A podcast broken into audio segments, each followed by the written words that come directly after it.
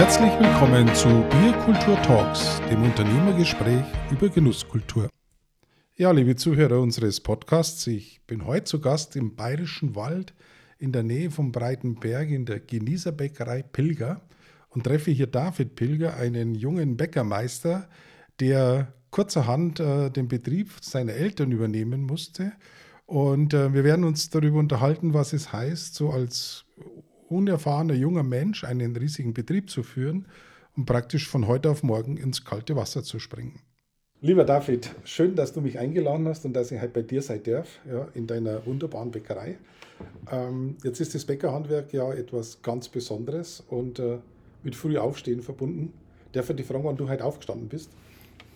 Ja, servus alles. Auch mich freut dass du auf mich zugekommen bist und dass du jetzt da sitzt bei mir. Bei uns in der Bäckerei Pilger schaut es ein bisschen anders aus mit den, ähm, mit den Anfangszeiten. Also wir haben den Betrieb auf 6 Uhr geändert. Die Schicht geht um 6 Uhr los bis um 2 Uhr Nachmittag. Und dann ist drei Stunden Pause und dann um 5, 17 Uhr bis 1 Uhr morgens geht es dann weiter. Steht denn eure Produktion dann überhaupt einmal still oder geht es dann sieben Tage die Woche durch? Äh, es gibt nie einen Stillstand bei diesem Betrieb, also der läuft 24 Stunden von Montag bis Samstag. Wenn die Bäcker nicht hier sind oder die Produktion weg ist, dann sind die Reinigungsdamen da. Also es ist immer was zu tun und es bewegt sich immer was im Betrieb. Und auch zu dem Thema, wann ich heute aufgestanden bin, das ist bei mir, ich habe einen, keine geregelten Schlaf oder keine geregelten Zeiten, weil ich bin mal nachts hier bis um 11, 12 und dann geht es auch nicht gleich zum Schlafen und dann schlafen wir mal bis um 8 oder umgekehrt. Ich komme um 10 Uhr nach Hause oder 9 Uhr und dann geht es dann schon ins Bett, dann steht man auch um 5 Uhr auf. Bist du jetzt noch Bäcker eigentlich selber oder bist du eigentlich mehr so der Steuermann schon mittlerweile, der sich so ins Backen selber gar nicht mehr einmischt? Also meinen Senf gebe ich immer dazu beim Backen, weil mir das richtig, richtig Spaß macht aber er hat mich durch den Tod meines Vaters rausziehen müssen, weil einfach die Tages, das Tagesgeschäft einfach zu viel Aufwand ist, dass man dann acht, neun Stunden in der Bäckerei steht und dann noch äh, den ganzen Tag sich um andere Dinge kümmert. David, was würdest du denn sagen, ist das Schöne am Bäckerberuf und vielleicht auch das, was du vermisst, als du von der Produktion praktisch ins Büro gewechselt hast? Also von vom gesamten Bäckerberuf kann ich sagen, mir gefällt alles, weil man hat so viele Stellschrauben zum Drehen. Und es ist nur eine kleine Veränderung von einem komplett gleichen Produkt und du machst zwei, drei Stellschrauben und es kommt ein komplett anderes Produkt raus. Und das ist einfach die Leidenschaft, die man da reinbringt oder das Herz, das man da reinbringt in das Ganze. Wie ich in der Produktion gearbeitet habe, war ich am liebsten am Ofen. Jetzt wurde ja schon in der Antike Brot gebacken. Ist da irgendetwas davon übrig geblieben? Zum Beispiel eine Technik oder ein Verfahren oder ein überliefertes Ritual? Oder ist heute wirklich alles ganz anders? Es ist anders, es ist technologisch, aber auch viel interessanter mittlerweile. Und es war ja in den 80er, 90er Jahren, kann ich nicht genau sagen, weil da war ich noch nicht hier, wo das viele ähm, Convenience-Produkte, Fertigmischungen in die Bäcker, Handwerksbetriebe gekommen sind. Und mittlerweile, und das ist das Interessante an diesem Be Beruf, weil sich der wieder neu, ich will jetzt nicht sagen erfinden, weil er geht wieder auf den Ursprung zurück. Und das ist dann, was das Ganze ausmacht oder was ein Produkt dann auch schmeckt. Wenn ich recht informiert bin, begannen deine Eltern ja im Einfamilienhaus zu Hause mit der Bäckerei. Äh, hast du da eigentlich irgendwelche Kindheitserinnerungen, vielleicht noch Erinnerungen an schöne Düfte oder Gerüche oder Geräusche und so weiter?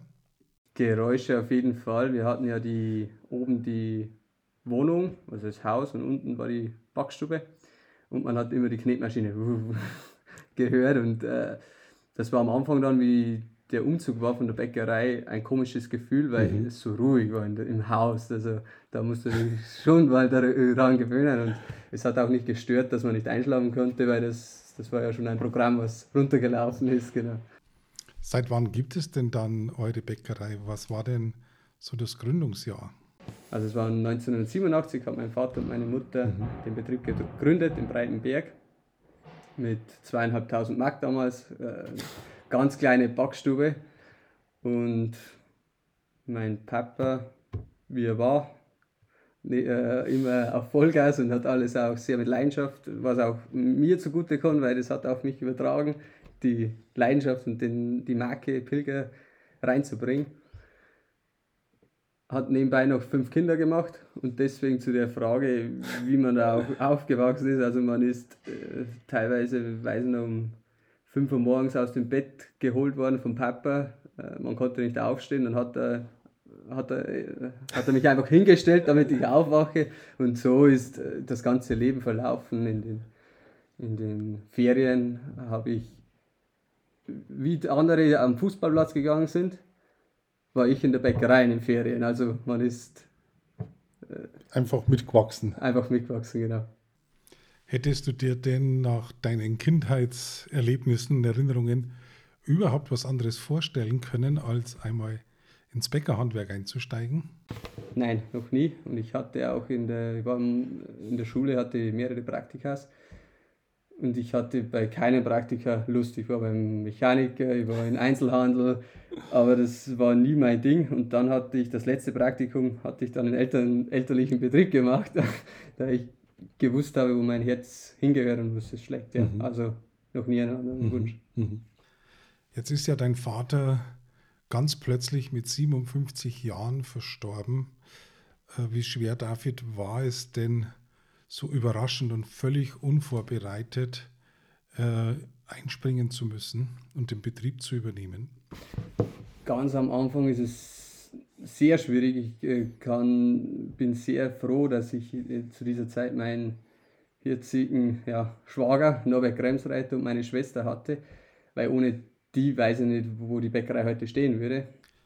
Wie wichtig waren denn die Mitarbeiter in dieser schwierigen Phase, wo du mit Schwester und Schwager diesen Betrieb übernommen hast, praktisch über Nacht sozusagen, und es ja meisterhaft äh, geschafft hast? Die Mitarbeiter sind die, die wichtigste Stütze, weil was, was ist man ohne Mitarbeiter? Das geht gar nicht. Und die letzten fünf Jahre war es dem Betrieb am Überleben, zu, äh, dass er überlebt, das war einfach die Herausforderung. Und mittlerweile ändern sich die Werte, je erwachsener und je reifer man wird und je mehr man zum Unternehmer wird, kriegt man immer, immer mehr das Gefühl auch zum Mitarbeiter. Und das ist meine erste Priorität, Mitarbeiter. Und dann kommt die Qualität und die kommt automatisch, wenn die Mitarbeiter passen. Mhm. Weil du gerade das Thema Qualität ansprichst, äh, kaufen die Kunden bei euch Produkte oder kaufen sie eher ein schönes Lebensgefühl, um es mal so auszudrücken. Was glaubst du?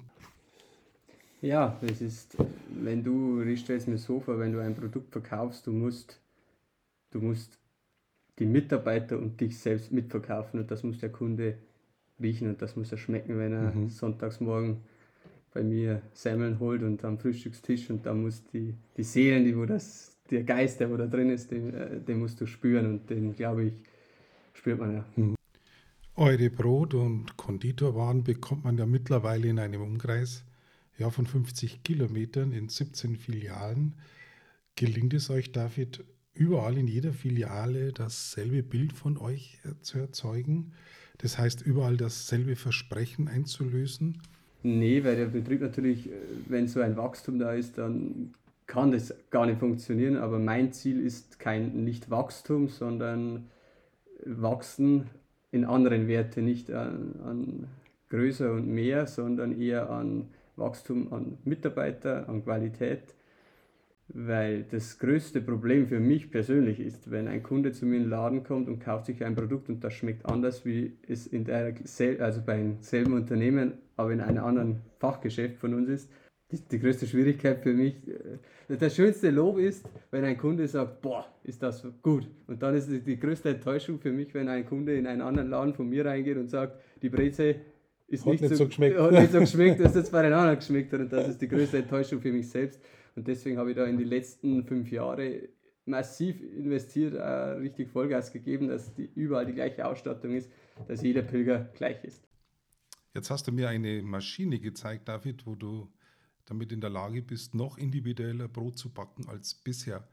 Ähm, ist damit das Universum bald ausgereizt oder gibt es immer noch neue Sterne zu entdecken, wenn es darum geht, neue Brotsorten, neue Formen und so weiter zu erfinden? Oder was denkst du? Eine Reise ins Universum natürlich, ja, ja. weil du kommst immer wieder auf neue Dinge und wie ich vorhin schon erwähnte, dass ein Produkt mit ein paar Schrauben ein ganz anderes Produkt werden kann und das ist das, das Allerschönste für unsere Betriebsgröße. Wir sind ein Handwerksbetrieb, haben aber eine mittelständische, schöne Größe, dass wir die Mengen haben, ein Produkt herzustellen, um die Rentabilität auch zu sichern. Mhm. Und deswegen ist das genau die perfekte Größe für mich jetzt oder allgemein, weil du alles selbst herstellen kannst. Wenn du jetzt die Mengen nicht produzieren kannst, dann äh, tust du dich doch schwer für zwei, drei Brote äh, für einen Tag anzufangen und deswegen ist das das Schöne dran, weil du wirklich alles selbst machen kannst, alles ist aus deiner Rezeptur raus und das, ja, das macht Spaß. Woher holst du dir denn so deine, deine neuen Produktideen oder wie findest du so eine so eine Maschine, die du mir vorhin gezeigt hast. Ja. Äh, bist du ständig irgendwie in der Welt unterwegs und suchst nach den besten Produkten und besten Geräten oder wie muss man sich das vorstellen? Ist das ein Scouting oder was ist das? Ich weiß nicht, das ist glaube ich in mir drin. äh, ich, ich bin schon einer, der wo weiß, was er will und wo auch die Reise hingehen soll. Und liebe einfach anders zu sein wie andere. Das, das, das hat mein Papa schon gemacht und das ist auch mein, mein ja, Spaß macht, einfach anders zu sein, genau. Und dann sich von der Welt, mein Ziel wäre ja gewesen, dass ich in die Welt rausgehe, also Work-and-Travel-Reise.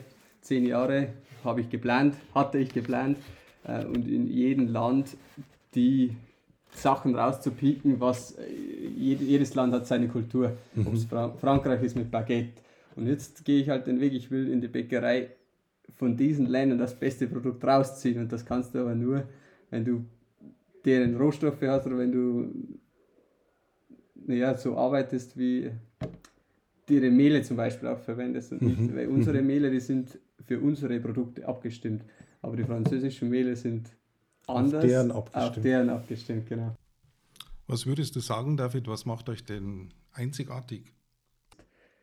wir machen alles selbst. Es gibt nichts, was unsere, über unsere Theke geht, was nicht in Breitenberg produziert wurde. Und das ist, glaube ich, schon ziemlich einzigartig. Und das wird durch transparent, also wir hatten ja Führungen, die wohl leider durch äh, der momentanen Lage, durch die Pandemie stillgelegt wurden. Aber sobald das wieder einigermaßen geht, müssen unbedingt die Leute, also jeder kann kommen zu uns, jeder kann überall reinsehen und das ist einfach das Vertrauen dann, was man den Kunden gibt, dass er sieht, weil man kann ja viel reden, das tun viele, aber das wirklich, das Vertrauen aufzubauen, kommt in die Backstube, ihr seid alle herzlich eingeladen und euch, überzeugt euch selbst. Ist denn die Backindustrie, David, ein Konkurrent für euch oder bist du da ganz gelassen? Ganz gelassen auf jeden Fall, ja. Weil die Industrie wird mir nie drankommen, was wir machen. Die Industrie äh, schläft nicht, das, das weiß jeder. Aber ich sehe es als Chance, weil ich weiß, was dahinter steckt. Mal angenommen, David, ein junger Mensch ist nur unentschlossen, äh, ob er jetzt Bäcker werden soll oder nicht, aber er liebäugelt damit. Ähm, was würdest du ihm raten? Wie findet er für sich die beste Entscheidung? Oder was spricht für einen Bäckerberuf? Für die Entscheidung, die kann ich ihn abnehmen, indem dass er sich den Beruf ansieht und einfach mal zu uns kommt. Es ist jeder herzlich eingeladen und kann sein Praktikum machen, dass er einen Einblick bekommt. Und da musst du für den Beruf brennen. Also es ist wie für jeden Beruf, das ist nicht ein Beruf. Meine Einstellung ist immer zum Leben, nicht eine Arbeit haben, äh, wo reingehen, äh, nur dass man Geld verdient, sondern man muss auch, man muss den Beruf leben und dann macht auch das Leben erleichtert sich um so viel mehr, wenn man für seinen Beruf brennt und wenn man da einfach reingeht und sagt, wow, geil. David, was denkst du, warum uns Brotduft so glücklich macht und so sehr beruhigt, wenn man eine Bäckerei betritt? Es gibt einen Spruch, altes Brot ist nicht hart, kein Brot ist hart. Okay. und ja, es ist, was wir jeden Tag machen, wir bereiten Leute Freude. Was ist das Problem, wenn du Hunger hast? Du hast ein Problem, das ist Hunger, den Hunger zu stillen. Und das ist äh, schön dran und deswegen verbindet man das auch immer mit was mhm. Angenehmen und was Gutem. Ganz zum Schluss noch, David, die Frage, was wünschst du dir denn am meisten für die Zukunft? Dass alle Menschen, Mitarbeiter, die wo hier arbeiten, mit einem Lächeln rauskommen, mit einem Lächeln rausgehen und genauso ist beim Kunden, wenn der mit einem, dass der, wenn er mal einen schwierigen Tag hat, mit, mit einem Lächeln rausgeht von meinem Laden, genau. Ja, lieber David, ich danke dir ganz herzlich äh, für die Offenheit und wünsche dir alles Gute für die Zukunft. Und ich nehme jetzt noch ein Brot mit nach Hause. Und liebe Hörer, wir würden uns natürlich sehr freuen, wenn Sie wieder dabei sind beim nächsten Mal, wenn es heißt Biokultur Talk.